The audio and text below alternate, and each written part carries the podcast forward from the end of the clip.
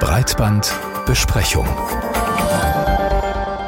Wie viele Ausweise, Chipkarten, Mitgliedsnachweise und so weiter tragen Sie eigentlich jeden Tag mit sich herum? Also in Ihrem Portemonnaie neben Fahrausweisen, Führerschein oder Bargeld?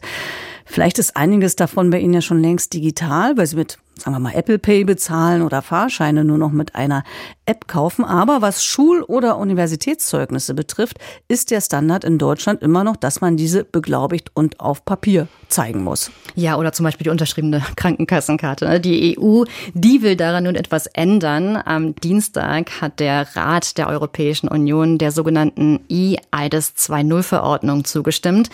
Damit ist das Vorhaben eine Runde weiter im europäischen Gesetzgebungsprozess. Und wenn die Verordnung am Ende so verabschiedet wird, dann verpflichtet sie alle Mitgliedstaaten dazu, eine sogenannte ID-Wallet einzuführen.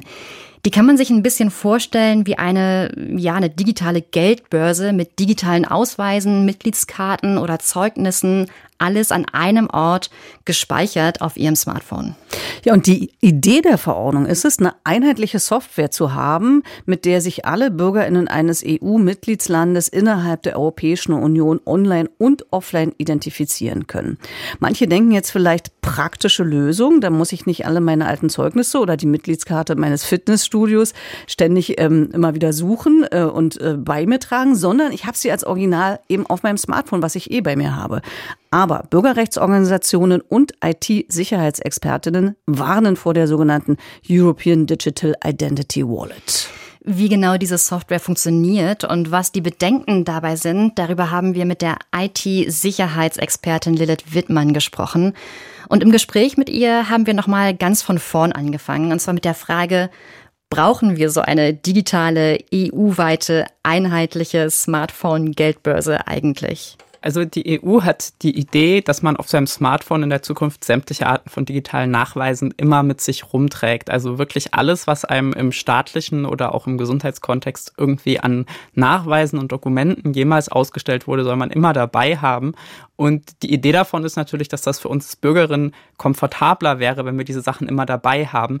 Wenn wir jetzt drüber nachdenken, wann haben wir das letzte Mal unser Schulzeugnis gebraucht, werden die meisten Menschen feststellen, das ist schon lange her. Gesundheitsnachweise brauche ich auch nur ganz selten. Das trifft natürlich auf Menschen mit bestimmten Problemen vielleicht nicht ganz so zu. Aber so grundsätzlich haben wir heute auch Wege, diese Sachen zu übermitteln. Die Idee ist aber halt, diese Daten maschinenlesbar und an mehr Orten verwendbar zu machen. Und so ein bisschen ist dann natürlich auch die Vision der EU dahinter, dass wir mehr über uns und mehr Daten einfacher und schneller an mehr Leute weitergeben. Lassen Sie uns gleich explizit zur Kritik, die Sie an dieser ID-Wallet haben, kommen.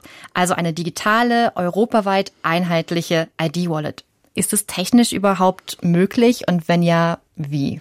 Genau, also technisch ist das tatsächlich gar keine so große Herausforderung, weil was man dafür eigentlich ja braucht, ist ein einheitlicher Datenstandard, um diese digitalen Nachweise irgendwie übermitteln zu können. Und dann brauche ich eine Applikation, in der ich die speichern kann und weiterverteilen kann. Und dafür brauche ich natürlich nochmal einen Datenstandard. Aber eigentlich brauche ich quasi nur eine Handvoll Datenstandards und so eine App, es ist einfach, sowas grundsätzlich zu bauen. Es ist aber sehr, sehr schwierig, sowas sicher zu bauen. Das haben wir letztes Jahr mit den ersten Versuchen in Deutschland schon gesehen und das werden wir, glaube ich, jetzt auch weiterhin sehen, dass das gar nicht so einfach ist. Was es ja schon gibt, zumindest in Deutschland, ist ein digitaler Personalausweis. Der funktioniert aber auch nur innerhalb von Deutschland einen digitalen Führerschein, den gibt es nicht, unter anderem, weil Sie da ähm, Sicherheitslücken drin gefunden haben. Aber vielleicht können Sie das nochmal erklären. Warum ist es okay, eine digitale Version des Perso zu haben, aber nicht eine digitale Version des Führerscheins? In Deutschland haben wir vor zehn Jahren uns hingesetzt und haben überlegt, wie kann ich einen digitalen Ausweis in Scheckkartenform möglichst sicher machen. Und da haben sich sehr viele Leute viele Gedanken darüber gemacht, wie man sowas sicher machen kann und sind dann auf eine Lösung gekommen, wo quasi ein Chip in einem äh, Stück Plastik ist und dieser Chip wird nur in dem Moment ausgelesen, wenn ich da mein Handy hinhalte und eine PIN eingebe und in dem Moment versendet dieser Ausweis keinen digitalen Nachweis, der signiert ist, sondern der Ausweis baut eine sichere Verbindung zu einer Gegenstelle auf und diese Verbindung ist dann speziell abgesichert und dann werden darüber Ausweisdaten übermittelt, die auf dem Ausweis stehen. Somit kann zum Zeitpunkt, wo diese Verbindung besteht, sichergestellt werden, dass diese Daten echt sind. Sobald diese Verbindung beendet wurde, kann nicht mehr sichergestellt werden, dass diese Daten echt sind. Damit hat man versucht, quasi das Replizieren eines Offline-Ausweisvorzeigens in die digitale Welt zu übertragen. Und das ist tatsächlich ein sehr gutes System. Und da gab es in den letzten zehn Jahren auch eigentlich keine Sicherheitslücken. Und Stück für Stück findet das ja tatsächlich mehr Verbreitung. Nun könnte man sich aber fragen, warum wendet man dieses Verfahren, was wir hier im Perso haben, nicht auch A für den Führerschein und B auch für das EU-Projekt an? Genau, also das für den Führerschein anzuwenden, da spricht erstmal gar nichts dagegen. Technisch gesehen könnte man den Führerschein sogar auch auf den Personalausweis draufschreiben. Deutschland erfüllt tatsächlich mit dem Personalausweis auch nur Vorgaben, die bereits in der EU-Verordnung niedergeschrieben sind. Äh, die EIDAS 1.0-Richtlinie ist das quasi. Und ähm, man könnte das einfach fortführen. Also andere Länder könnten auch anfangen, nach deutschem Vorbild einen Personalausweis zu implementieren. Und wie wir in Deutschland sehen, der findet jetzt Stück für Stück mehr Verbreitung. Das hat tatsächlich so lange gedauert, aus dem Grund, weil am Anfang gab es noch keine Möglichkeit, den mit dem Smartphone auszulesen. Technisch ist das erst so seit 2018, 19 überhaupt möglich. Und jetzt sind wir so langsam an dem Punkt, dass jeder ein Gerät in der Tasche hat, um den auszulesen und zu benutzen. Und das führt jetzt schließlich dazu, dass ihn auch immer mehr Leute benutzen. Und das sehen wir auch in den Nutzungszahlen. Mhm. Wenn ich jetzt aber Ihre Befürchtung richtig verstanden habe, mit Blick auf diese ID-Wallet, also dieses digitale Portemonnaie, was die EU nun einführen möchte, dann besteht die darin, dass in dieser Wallet Stammdaten, Gesundheitsdaten, vielleicht Daten von Zeugnissen, äh, Mitgliedskarten, digitale und so weiter, alle an einem Ort gespeichert sind und Unternehmen zum Beispiel auf diese Daten dann sehr leicht zugreifen können. Genau, also einerseits wird dadurch natürlich ein, werden diese Daten maschinenlesbar und werden als garantiert echte Daten maschinenlesbar. Also es ist feststellbar, das sind Daten, die kommen vom Staat oder die kommen von der Gesundheitsbehörde und Unternehmen sollen möglichst einfach nach der EU-Verordnung jetzt auf diese Daten zugreifen können. Das bedeutet natürlich, dass Unternehmen Zukunft mehr Daten von uns fordern werden, weil sie die so einfach bekommen können und weil sie so einfach hochwertige Daten von uns bekommen können. Das bedeutet, an ganz vielen Orten entstehen auf einmal große Datensätze von vielen, vielen tausend oder gar Millionen EU-Bürgerinnen, wo ganz persönliche Daten, wie zum Beispiel unsere Ausweisdaten, unsere, vielleicht unsere Gesundheitsdaten und so weiter und so fort drin liegen. Und wenn einer dieser Datensätze irgendwie einen Datenabfluss hat, weil zum Beispiel ein Unternehmen eine Sicherheitslücke hat, was wir ja immer, immer wieder sehen, dann sind diese Daten öffentlich. Und dann sind nicht nur personenbezogene Daten öffentlich, sondern dann sind personenbezogene Daten, die ein Staat signiert hat und die also garantiert echt sind öffentlich.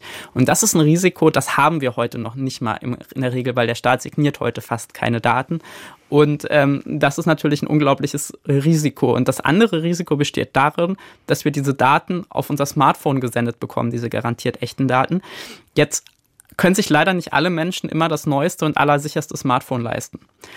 Und das führt dann dazu, dass in der Zukunft es eine sehr gute Attacke werden könnte, für HackerInnen so Smartphones von Menschen, die sich eben keine teuren Smartphones leisten können, dort die Daten abzuziehen. Also dann kann ich quasi jemanden tatsächlich den digitalen Ausweis aus dem Smartphone klauen, kann dann damit zum Beispiel ein Konto eröffnen und das dann leer räumen oder einen Kredit beantragen im Namen der Person.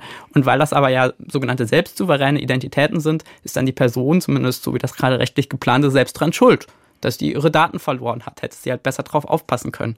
Es ist aber de facto so, dass es halt einfach nicht funktioniert, diese Daten so abzusichern, dass man sie nicht verlieren kann. Und äh, das finde ich einfach ein ziemlich unsoziales System eigentlich. Und dass man diese Daten verlieren kann. Das sehen wir in diesem ganzen Krypto-NFT-Markt die ganze Zeit, dass Menschen irgendwie ihre digitalen Bilder verlieren. Aber heute verlieren halt sehr kompetente Menschen oft ihre digitalen Nachweise, dass sie ein Bild besitzen. Wenn es dann irgendwann eine komplette Identität mit allen Gesundheitsdaten und was weiß ich alles dran, dann ist das halt auf einmal um viele Maßstäbe schlimmer. Lilith Wittmann zur geplanten ID-Wallet der EU und den Risiken, die damit verbunden sind. Noch ist die neue Verordnung nicht vollends beschlossen. Das EU-Parlament muss dem noch zustimmen.